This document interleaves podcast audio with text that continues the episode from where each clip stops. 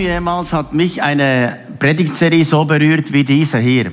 Und ich habe auch festgestellt, dass Menschen eine tiefe Begegnung mit Jesus hatten während dieser Serie über den Segen.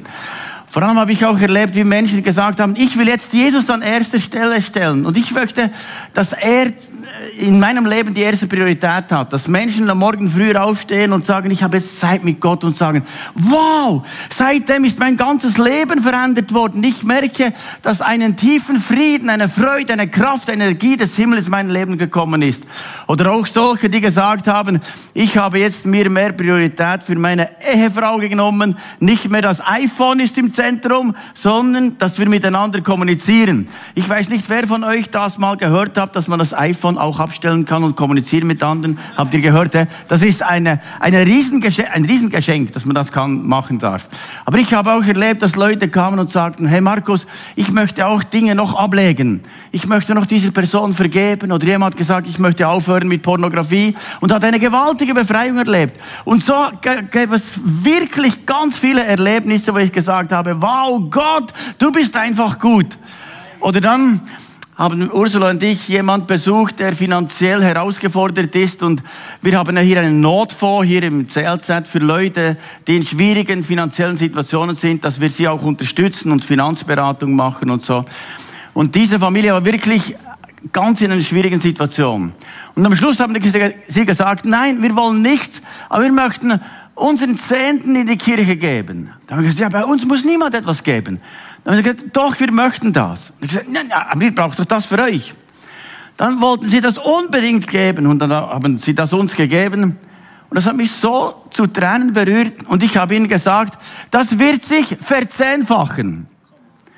Und noch am selben Tag, etwa zwei, drei Stunden später, hat mich die Frau angerufen und gesagt, weißt du was, das Geld hat sich verzehnfacht. Gerade haben wir ein Riesengeschenk bekommen, dass das zehnfach ist von dem, was wir gegeben haben. Und so können sich ganz viele Beispiele erzählen. Oder auch jemand, der hat angefangen, auch Gott zu geben, was ihm gehört. Und gestern waren wir noch bei ihnen zu Hause und hat noch, nein, einmal diese Woche. Vor, vor, vor, vor gestern. ja. Auf jeden Fall erlebte dieser Mann eine solche Befreiung. Und heute kam er zum Gottesdienst und gesagt, weißt du, ich bin so federleicht. Jetzt beginnt mein Leben so richtig an zu blühen. Weißt du, wenn Dinge in Gottes Ordnung kommen, dann kommt so einen Frieden, so eine Freude, so eine Begeisterung und es lohnt sich, mit Jesus zu leben. Und ja, Amen, wir geben Gott mal einen Applaus für das. Und gestern haben wir die Nachbarn eingeladen, so zu einem Grillparty.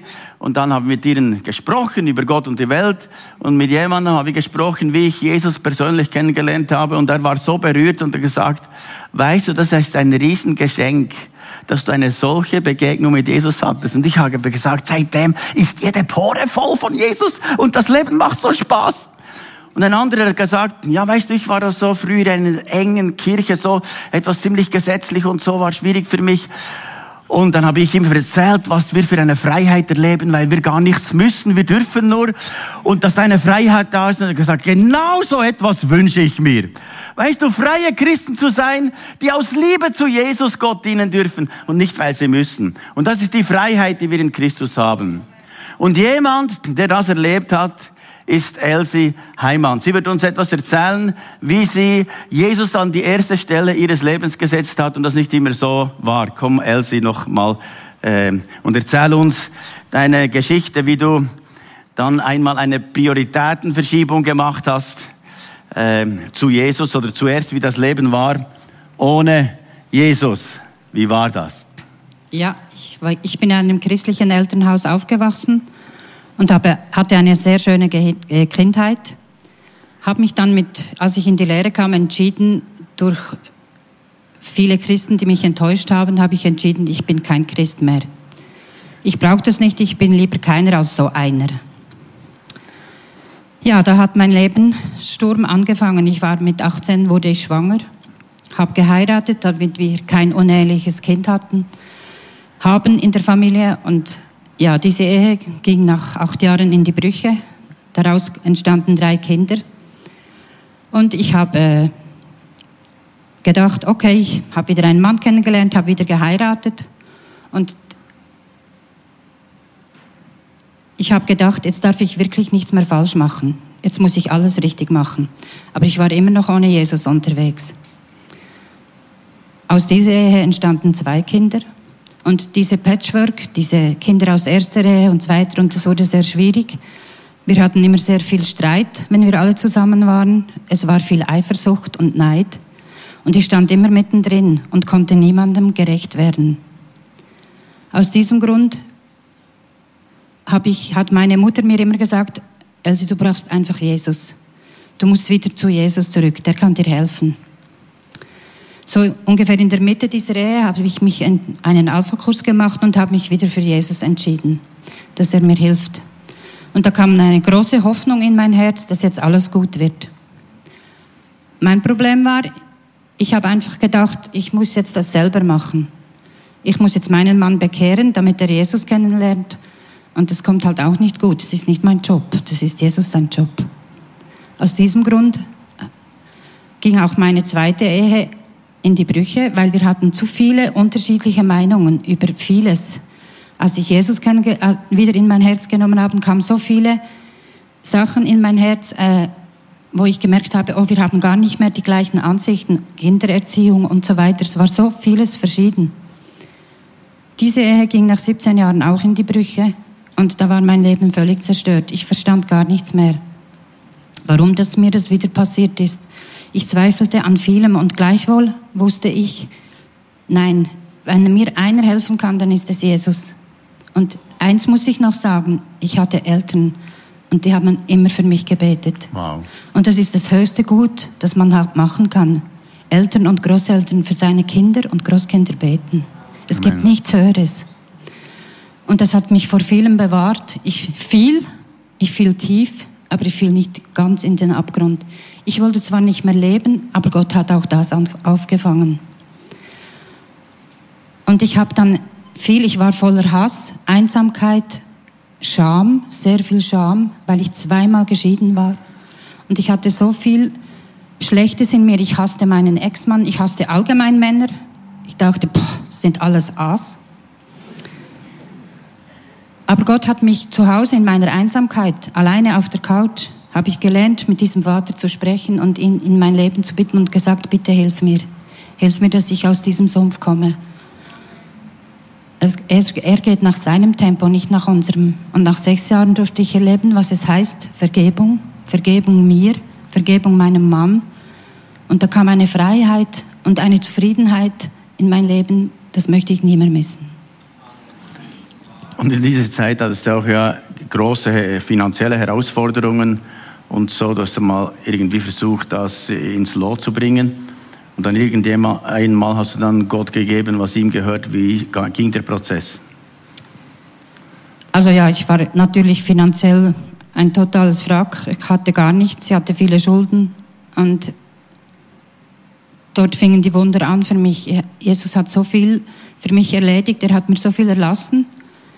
Schulden, das eigentlich menschlich gar nicht geht, aber die waren weg oder die, die Gläubiger haben dazu gestimmt, dass das erlassen wird. Und ich habe immer in meinem Herz gespürt, ja, dieser Zehnte, es wurde auch viel gepredigt vom Zehnten und ich habe immer gedacht, ja, ich kann doch nicht, ich habe ja noch weniger, sonst habe ich noch weniger. Und ich hatte dann vor vier Jahren eine, äh, einen Unfall. Ich habe einen Fußgänger angefahren es hat ihm Gott sei Dank nicht so viel getan. Und dann habe ich gesagt, so jetzt verkaufe ich mein Auto. Jetzt will, ich will das nicht mehr. Ich musste auch viele Busse bezahlen und, und dann habe ich einfach den Zehnten angefangen zu geben und das, und bis heute mache ich das. Ich frage gar nicht mehr. Ich mache es einfach. Und das ist, das ist ein Segen. Es gibt eine Zufriedenheit ins Herz, wenn man den Zehnten Gott gibt. Er gibt uns so viel und er hat mir sowieso so viel gegeben. Er hat mir von, von meiner Schuld, alles, was ich getan, alle Entscheidungen, die ich getroffen habe, und das möchte ich euch mitgeben. Wir alle sind selber verantwortlich für unsere Entscheidungen. Wir müssen entscheiden, wie wir aufstehen, wie wir denken, wie wir handeln, wie wir Leuten begegnen. Das ist unsere Entscheidung. Die kann, nicht, die kann uns niemand abnehmen, aber wir finden in der Bibel ganz viel Weisheit und Rat für diese Entscheidungen. Die müssen wir eigentlich trotzdem nicht selber er kann uns, Jesus hilft uns dort, dass wir die richtigen Entscheidungen äh, machen können in unserem Leben. Und jetzt bist du ja schon länger in der Kirche und, und dienst Gott auf verschiedene Art und Weise. Und wie erlebst du heute den Segen, dass du sagen kannst, ich, ich erlebe etwas von diesem Segen von Gott? Ich erlebe sehr viel Segen. Für mich ist Segen nicht nur Geld. Für mich ist Segen, dass ich eine Beziehung mit meinen Kindern haben kann. Die haben viel Schweres erlebt und durchgemacht durch meine Entscheidungen oder durch die Entscheidung von uns beiden als Eltern. Ich, dass ich mit ihnen in Beziehung leben darf, ist für mich ein Geschenk und ein Segen und viel, viel Gnade. Und ich erlebe Segen in verschiedenen Bereichen. Ich habe jetzt gerade meinen Job verloren, aber ich weiß, dass Jesus mein Versorger ist und dass er für mich schaut. Und wenn er etwas wegnimmt, gibt er uns immer etwas viel Besseres zurück. Und ich habe ihm gesagt, jetzt musst du Gas geben. Ich hatte einen sehr guten Job. Vielen Dank, ganz herzlichen Dank. Ja.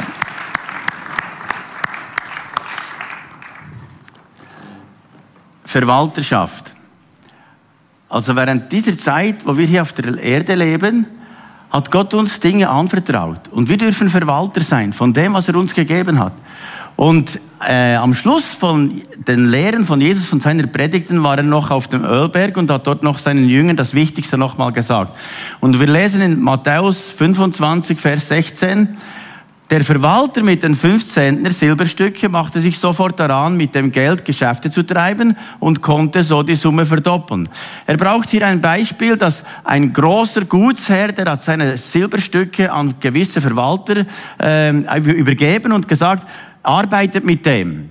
Und dann haben sie mit dem gearbeitet, einer relativ viel, der andere weniger und einer gar nichts. Und er sagt eigentlich, dem Verwalter gehört alles und er sagt, Gott gehört alles, uns gehört eigentlich nichts wie es im äh, Haggai im zweiten Kapitel Vers 8 heißt, Silber und Gold gehören Gott, dem Allmächtigen. Das heißt, uns gehört nichts. Selbst, dass wir atmen, die, die Luft, die gehört nicht uns, die hat Gott gegeben. Überhaupt, dass wir essen können, ist alles von Gott. Überhaupt die Kleider, alles ist von Gott. Eigentlich gehört uns nichts. Alles ist von ihm. Dass wir leben, wie, wie Paulus auch sagt, er sagt, äh, in ihm leben, weben und sind wir. Alles ist von ihm und, und ist von uns, von ihm gegeben. Eigentlich besitzen wir nichts. Und wenn uns das einmal bewusst wird, dass wir etwas empfangen haben von Gott, und wer Jesus empfangen hat, hat diesen kostbaren Schatz in sich. Das Größte, was er haben kann. Und meistens stelle ich fest, wenn Menschen Jesus begegnen und dann von neuem geboren werden, dass sich dann auch die Gaben öffnen. Plötzlich sehen die, ich habe meine Talente, ich habe meine Fähigkeiten und ich setze die für das Reich Gottes ein, was vorher noch nicht klar war. Und das ist schon mal Alten Testament klar. Wir lesen in äh, Sprüche 6, Vers 6, beachte die Ameisen. Wer hat schon mal Ameisen beobachtet, wie die arbeiten? Hey, die arbeiten also wirklich knallhart. Nimm dir ein Beispiel an ihnen, damit du klug wirst. Kein Vorgesetzter treibt sie an. Trotzdem arbeiten sie den ganzen Sommer über fleißig und legen in der Erntezeit ihre Vorräte an. Das heißt, irgendetwas, nicht ich muss, sondern in meinem Herzen ist eine Leidenschaft, für Gott zu leben. Und das ist etwas, was ich auch sparen darf, auf die Seite legen kann. Und wir denken, ja, Vielleicht nicht so wichtig. Vor allem in Afrika, die sparen sowieso nicht, die haben immer da Bananen und Kokosnüsse und alles. In Afrika braucht man nicht zu sparen. Je mehr man im Norden kommt, die sparen dann mehr und die Schweizer etwas zwischendurch, so etwas sparen wir auch noch so. Und vielleicht denkst du, aber ich kann gar nicht sparen. Es reicht bei mir überhaupt nicht. Es, es geht gerade auf mit allem, was ich habe und dann habe ich zum Schluss nichts. Dann kam auch ein äh, Vater zu mir und sagte, ich wir können nicht in die Ferien gehen. Wir können uns das nicht leisten. Und dann habe ich ihn gefragt, wie viel kostet für dich das Rauchen pro Monat? Und er hat gesagt, 200 Franken. Dann habe ich ihm gesagt, weißt du, wenn du jetzt aufhören würdest mit Rauchen und diese 200 Franken auf ein Konto einfach so 200 Franken sparen würdest und mit den 2400 Franken geht ihr dann in die Ferien. Dann gesagt, das mache ich. Es hat eine Prioritätenverschiebung gegeben. Zuerst hat er vor allem für sich und für äh, ja, eigentlich dem Körper zu schaden sich beschäftigt und dann kam die Ehefrau und der Ehe, die, die ganze Familie.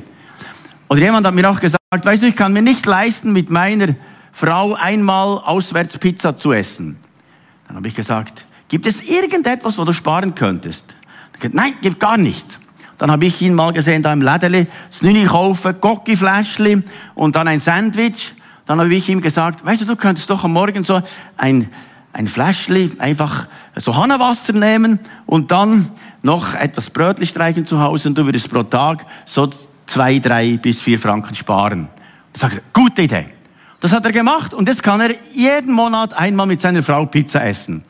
Weil das heißt auch, dass wir etwas schlau sein sollen. Wir dürfen auch etwas sparen, auf die Seite tun für uns. Nicht nur einfach sagen, es geht gar nicht. Manchmal gibt es irgendetwas. Oder vielleicht, ich kenne auch einen Mann, der hat noch so sein Junggesellenleben und braucht auch noch ziemlich Geld äh, für sein Hobby, das ist so äh, Eisenbahnmodell und so weiter, ist auch gut. Aber die Familie leidet etwas darunter, dass wenig Geld ist und die Eisenbahn wird immer größer. Weißt du, man könnte auch sagen, nein, ich, meine Priorität ist mehr bei der Familie. Wir sollen gute Verwalter sein. Und jeder trifft es an einem anderen Ort. Das heißt, gute Verwalter zu sein. Aber jetzt nicht nur mit Geld, sondern auch allgemein, dass wir gute Verwalter sind. Letzten Sonntag hörten wir eine brillante Predigt von Joel. In Philipper 4, 12 heißt es, ob ich nun wenig oder viel habe, beides ist mir vertraut. Und so kann ich mit beidem fertig werden. Ich kann satt sein und hungern, ich kann Mangel leiden und Überfluss haben. Das alles kann ich durch Christus, der mir Stärke gibt. Jetzt sagt er Folgendes. Er sagt, ich kann auf der einen Seite Mangel haben, also zu wenig, und auf der anderen Seite kann ich Überfluss haben. Und mir ist beides vertraut. Und weshalb kann er mit beidem umgehen? Mit Überfluss und mit zu wenig. Weil er sagt, ich kann es durch Christus. Christus ist mein Leben und erfüllt die tiefsten Bedürfnisse meines Herzens und deshalb reicht es. Also ich bin, ich kann durch Christus viel oder wenig haben. Und sobald wir Geld haben, gibt es zwei Gefahren. Die eine Gefahr ist, dass wir auf der einen Seite ähm, geizig sind, auf der anderen Seite, dass wir, hier machen wir Geiz, he? Geiz, und auf der anderen Seite Gier. Und das Hauptproblem dazwischen ist Angst. Angst.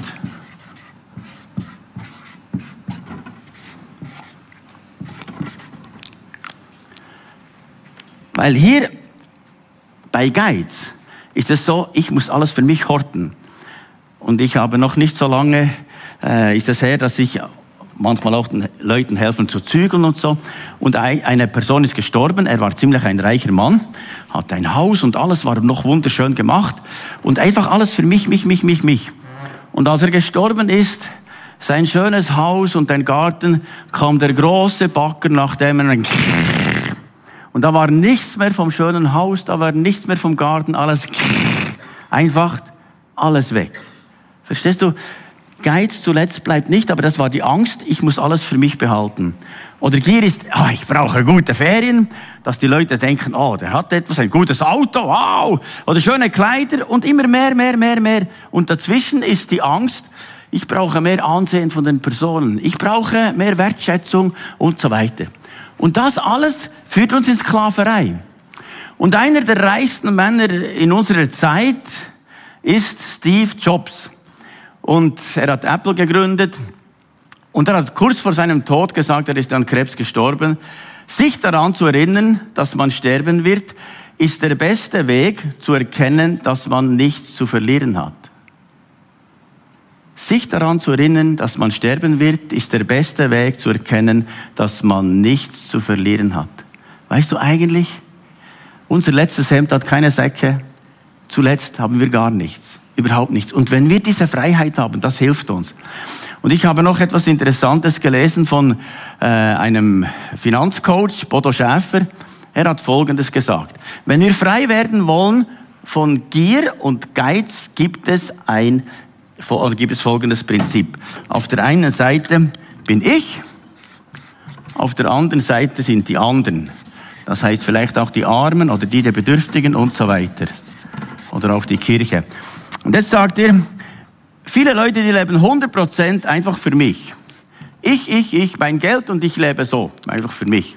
Und er sagt, das macht nicht glücklich, sondern es gibt ja andere, die ja auch 100% weitergeben, obwohl das geht gar nicht. Aber irgendwie immer alles geben, geben, geben, geben, geben und zuletzt bist du eigentlich auch irgendwo, fragst du dich, ja, jetzt habe ich gar nichts. Versteht ihr, was ich meine? 100% geben und 100% für mich ist nicht so schlau. Deshalb sagt er, 10% für mich und 10% spenden. Das heißt, das sagt jemand, der nicht Christ ist. Und er hat schon mal gesagt, in der Bibel gibt es einen Text, der sagt, dass 10% den Segen bringt des Himmels.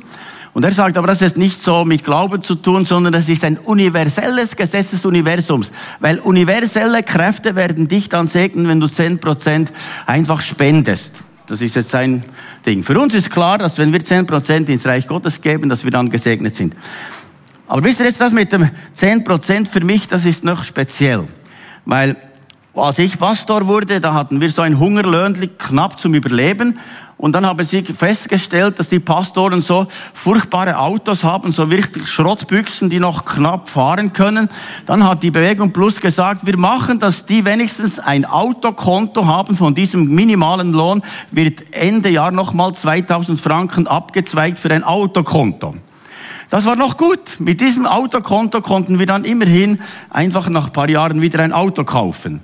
Und das war die 10 Prozent, gehört da hier.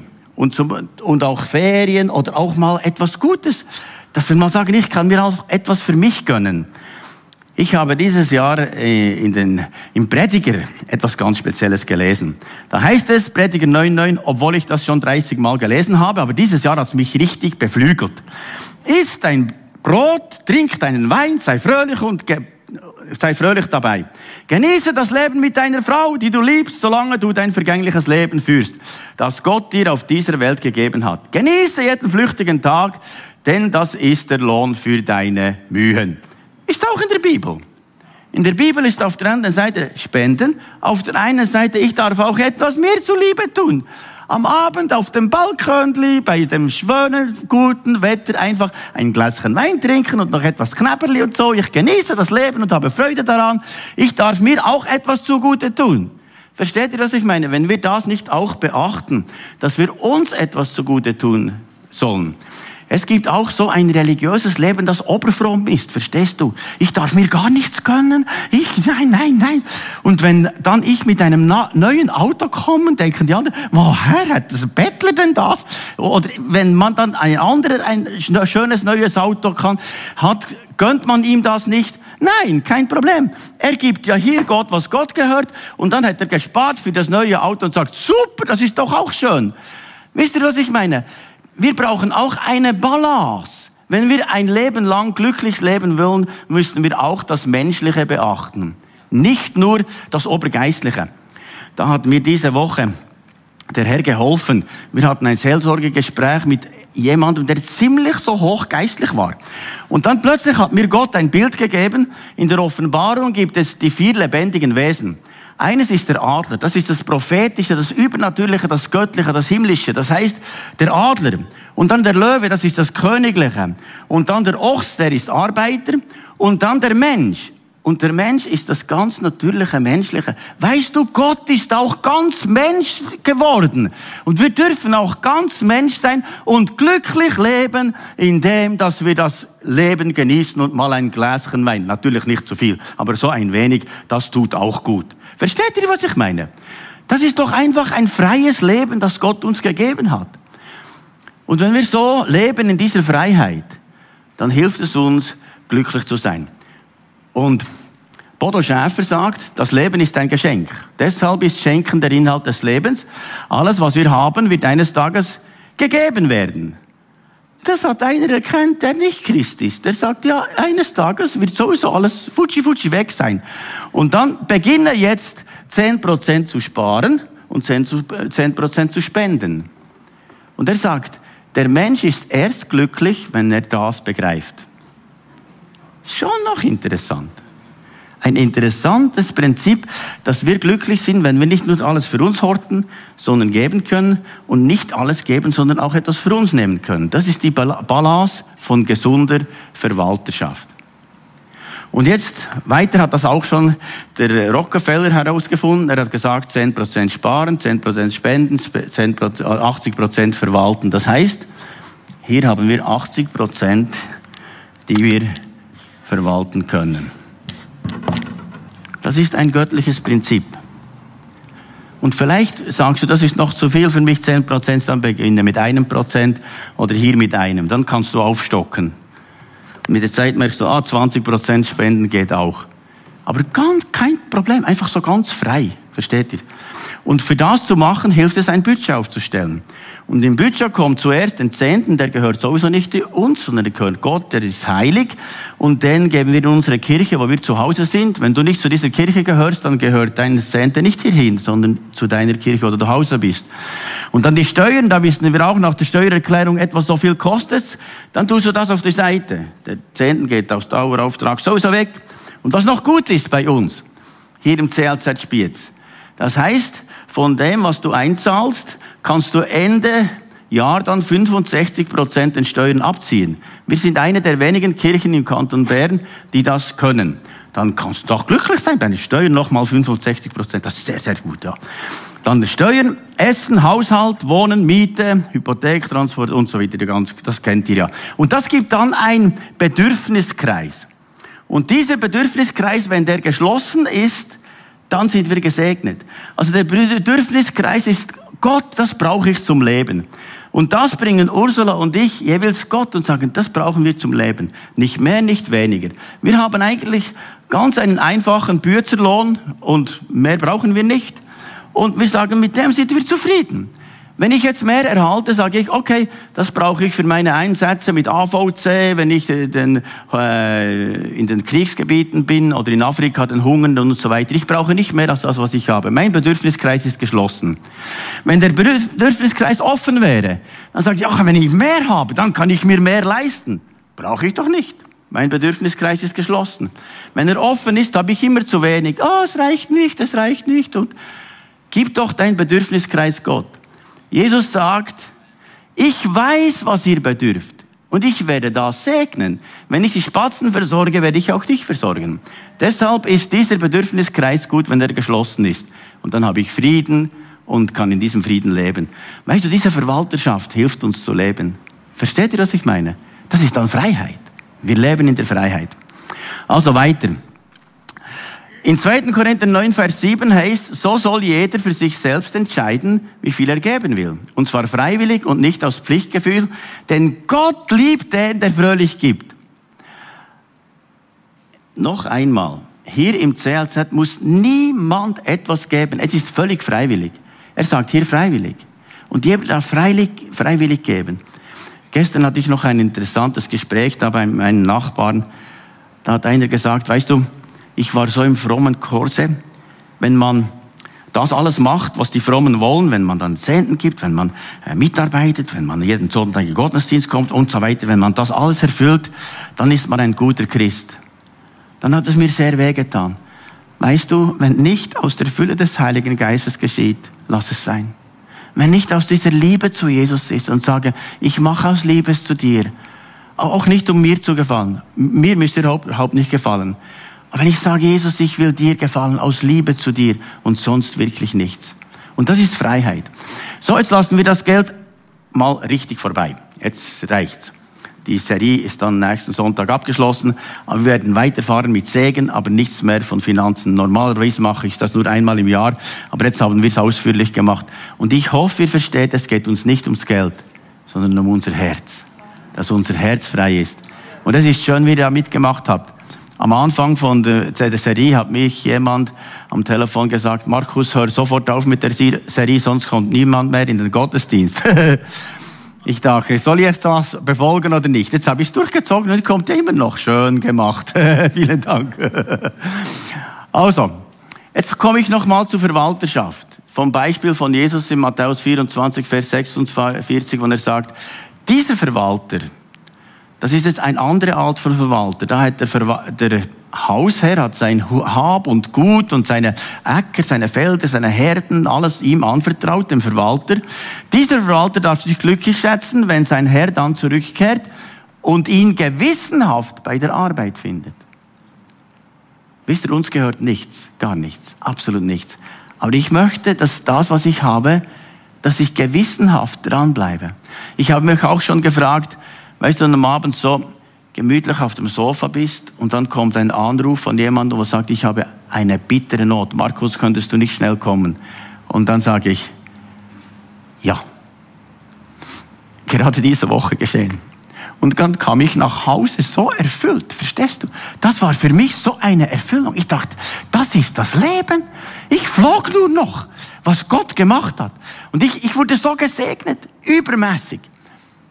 Wie Jesus sagt in Matthäus 19, als die Jünger kamen und sagten, Jesus, wir haben alles verlassen. Und dann sagt Jesus, jeder, der sein Haus, seine Geschwister, seine Eltern, seine Kinder, seinen Besitz zurücklässt, um mir nachzufolgen, wird dies alles hundertfach zurückerhalten und das ewige Leben empfangen.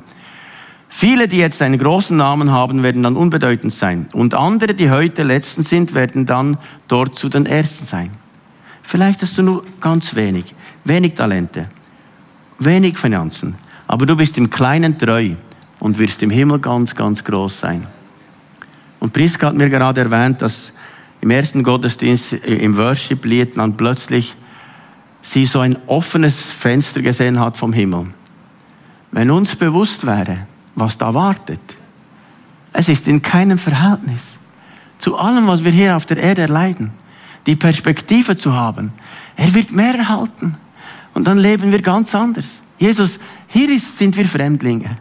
Aber unsere Heimat ist dort. Als ich einmal in den Himmel sah, vor 40 Jahren, diese Vision hatte vom Himmel und selbst versetzt wurde in den Himmel, diese Herrlichkeit, diese Gegenwart Gottes, was da alles wartet, kannst du dir unvorstellbar, da kannst du gar nicht vorstellen, wie gewaltig.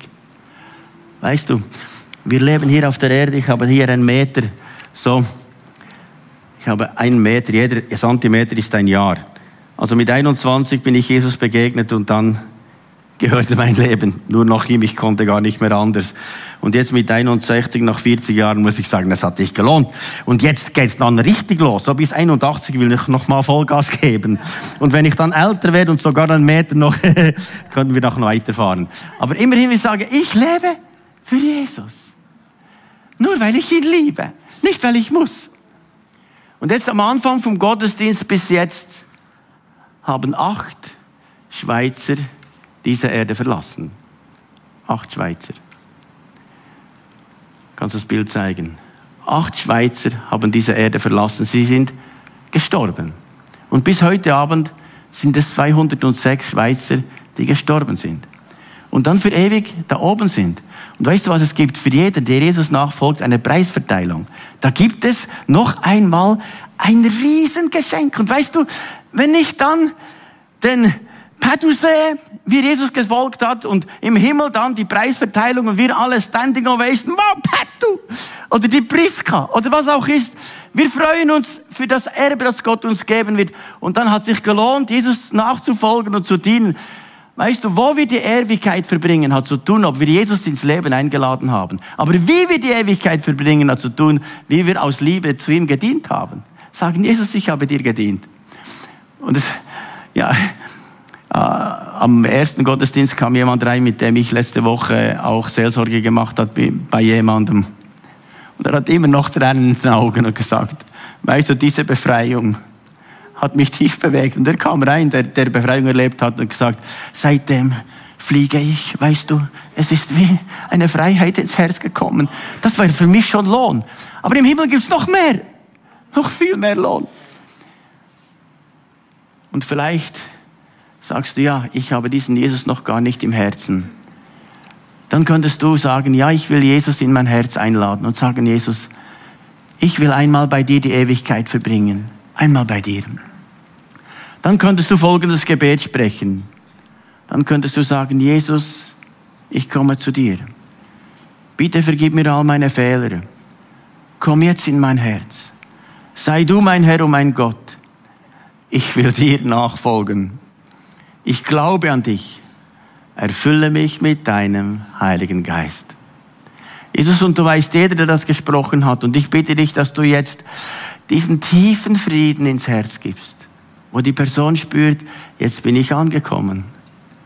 Jetzt weiß ich, dass ich für alle Ewigkeit bei Jesus sein darf.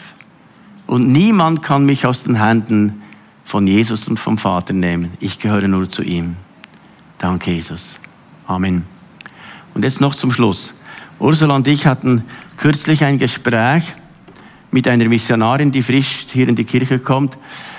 Sie haben ihr Leben vollgegeben für Jesus. Sie haben ein riesiges Missionswerk aufgebaut in Asien, mit äh, vielen Mitarbeitern und so weiter, haben den Ärmsten und den Armen, Armen geholfen und alles gegeben. Und jetzt kam Covid und sie mussten das Land verlassen und seit, jetzt ist es circa drei Jahre her, sind sie in der Schweiz und alles, was sie aufgebaut haben, ist in diesen drei Jahren völlig zerfallen. Es ist alles zu nichts geworden. Zudem hat ihr Mann einen Unfall und jetzt ist sie ganz allein. Ganz allein. Und sie hat gesagt, ich, wir haben während dieser Zeit, wo wir in Asien waren, eigentlich kaum etwas einbezahlt für die Altersvorsorge. Und jetzt bin ich da im äh, Pensionsalter und ich habe nichts. Aber im Gespräch hat mich etwas zutiefst berührt. Sie hat dann gesagt, weißt du, was ich habe, ist Christus. Es kann sein, dass wir hier alles verloren haben, dass wir nichts haben. Wir können Partner verlieren, wir können alles Geld verlieren, alles verlieren. Aber wenn wir den haben und dort ankommen und Jesus sagt, du bist treu gewesen, im Kleinen, sei willkommen in der ewigen Heimat. Wenn wir nur Christus haben, dann haben wir alles. Und weißt du, diesem Christus wollen wir jetzt noch einmal einen Song singen und sagen, Jesus, für dich lebe ich, nur für dich allein.